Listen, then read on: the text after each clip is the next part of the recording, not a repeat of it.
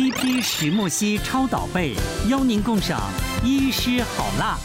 欢迎收看《医师好辣》，介绍我们帅哥好辣医师团。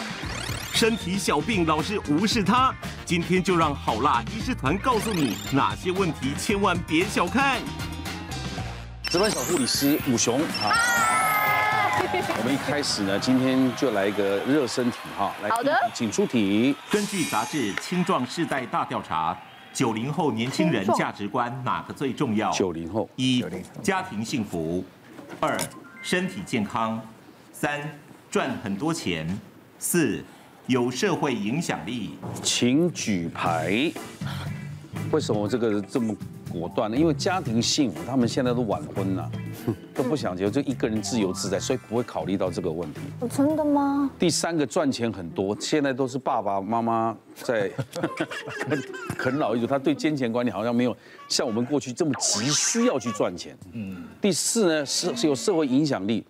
嗯，他没有这样想哦，所以我个人会选，我觉得身体健康，他还蛮还蛮注重身体健康养生的。现在很多人对那个什么影响力到底有没有，也没什么影响，只要我高兴就好了嘛，对不对？但你看现在还蛮多人就还蛮，尤其是越年轻人，他们蛮重视那种什么休闲活动啊、健康的这些，然后他们才才能够在那些 IG 上面啊，或者说这种社群网站上面可以露出他的那种。健美的身材啊，这些，所以我觉得应该是身体健康。而且他们常常会约着去打篮球、对对对，运动啊，爬山露营都来。对对对。你说他真的有没有很掌握工作机会去赚钱？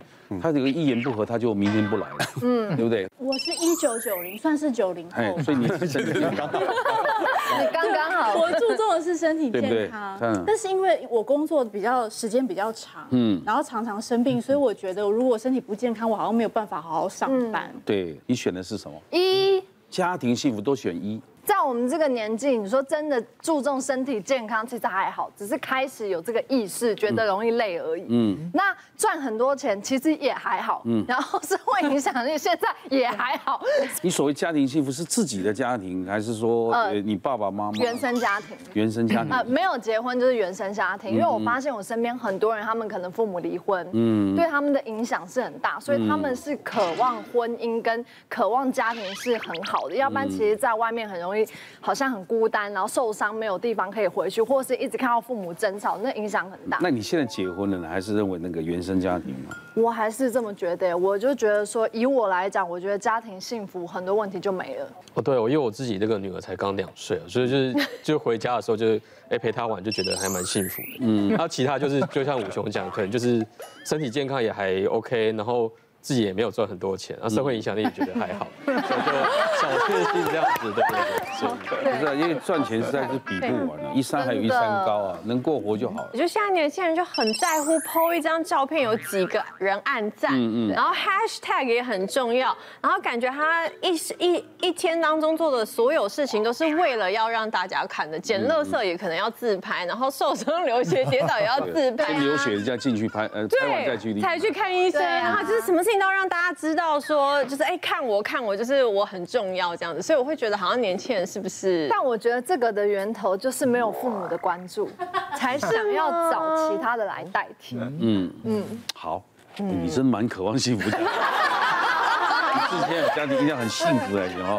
来，我来公布答案了哈。这个调查是《远见》杂志做的，针对台湾二十个县市的青壮年代。那他的“青”的定义就是十八岁满十八岁啊，成就满十八岁到二十九岁，这个青青世代。好，那二十九岁到三十九岁，这个叫壮时代。哦。因为为什么做这个调查？因为大家现在很多人的观念有时候一代不如一代哈。嗯。我们常常讲年轻人叫什么草莓族，什么什么啃老族，什么什么族，什么什么族。所以你讲，我刚才很在很很用心在听大家，是你在举牌，是你在举自己的意见，还是在想他们的意见？大家都在想说，年轻世代就是第一个，他很容易有这个社区媒体，什么事都要人家知道，他很想去影响别人，嗯，所以大家都认为是这个，甚至有些为了这个出名，嗯，做一些很危险的动作，为了只是要博点阅，呃，点阅收视的人口，所以大家认为三四是可能是在这个世代里面，大家价值观排前面的，答案完全相反，嗯，所以三四其实在这几个排名里面占的比例就非常低。我刚刚讲青世代跟壮世代，那青世代。家庭幸福比身体健康就高一点点。嗯，对，是一。一一壮士代反过来一点点，壮士代呢身体健康又比家庭幸福高一点点。可是综合起来，综合起来哪一个最高呢？答案还是哦，家庭。对，还是一。所以我们现在说，我们对青壮、对下一代、对年轻人的看法，其实不用那么的负面。嗯，蛮有良心的。常常社会这些这个 成年人或是一些年纪年长的人，对下一代常常会有一些很多的负面的看法。对。其实你调查起来，他们的价值观跟传统的价值观其实还是没有偏离太多。我们的下一代是非常有希望的。哇，这是根源啊！对对。对啊，那个可是。可是他就是现在离婚率越来越高啊，对啊，你你懂吗？为什么会产生这样？嗯，对啊。可是年轻人小毛病不要不以为意啊，容易会忽略身体发出的警讯啊。可能你一些小毛病说我还年轻没有关系，你就会造成大毛病的。嗯。那早期的话，其实呃我的呃月经就是都会像晚来个一个礼拜啊，或前后就有点落差。可是对我来说，我都觉得哎蛮正常的啊，因为我那个来的时候呢，其实就没有什么特别的。感觉，所以就是子宫小毛病破坏好运气。因为我来的时候其实没有特别的状况，所以我就想说，哎，那应该在子宫的部分应该是都蛮好的。然后直到就是。开始这几年啊，就努力的想要备孕，然后求孕的过程当中，就是也是呃中医西医，然后都去求助。后来就想说啊，那就好好的来看看个西医好了，那看有什么就是可以帮助自己身体的，所以就吃了像黄体素，然后排卵药，都一直很固定的每个月就吃。那每个月吃了之后呢，就是又失败，然后就没有结果这样子，然后一直到有一个月就发现说，哎。我那个月的月经就是又晚来了，那会不会是就有了这样子？很开心的就赶快再去妇产科，然后就给医生照一下身体的状况。结果他就发现说，哎，其实这每个月都照，就发现子宫内膜也太薄啊，然后卵泡也太小颗。那这一个月呢没有来，原来是因为我吃了黄体素跟排卵药，虽然把我的卵给养大了，可是我那一个月的月经晚来不是因为我怀孕了，是我的卵泡它没有破子。那医生当下就眉头一皱，他就跟我说：“哎，我们这个可能就要马上要做手术了，这样子，因为我已经大到九公分，然后那一个那个卵泡就是他即刻要把它就是做手术给抽吸掉，要不然的话，如果呃哪一天突然间破掉的话，我就会造成内出血，这是会很严重的，对，所以我就。”安排了这样的一个手术，那其实今天这件事情是在节目上我才公开，对，就这其实是很美，跟你讲，对呀，我以为我会看到，不好意思，没有，小美没睡觉，刚刚睡觉，没有，其实是。其实当 这个照片是那时候是我老公他用，他是拍影片的啦，但因为影片实在太丑了，因为我被弄的那个麻药，然后一直呈现就是翻白眼的状态，我赶快就是滑到一个眼睛是闭着的，看起来比较没有那么那个对，平格在这里，平格在那边，然后就用这张给大家看，反正那时候就做了一个这样的手术，然后呃后来就一样就。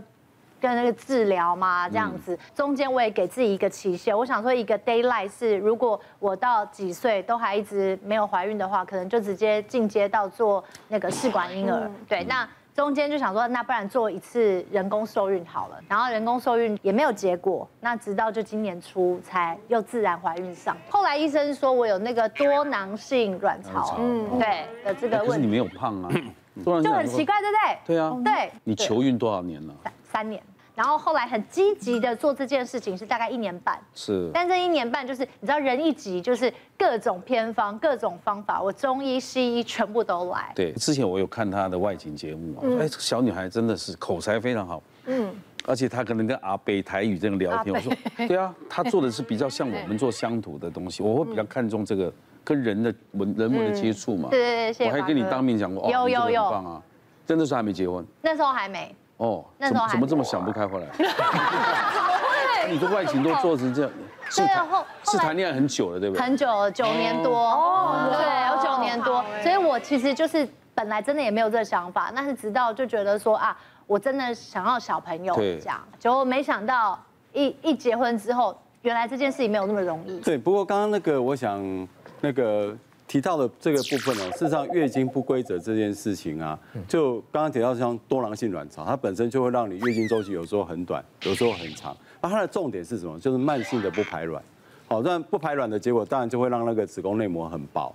好，另外一个不排卵的结果，可能就没办法受孕嘛。嗯，这个这个部分。那另外一个问题就是说，刚刚有提到，就是说那个长时间用一些排卵药，嗯，因为有时候你一直刺激它，一直刺激它的结果，那它慢性的不排卵的结果，可能会把那个滤泡变成是撑很大。对。那另外一个刚刚提到一个重点，为什么医生会在觉得说这么大一定要赶快开刀？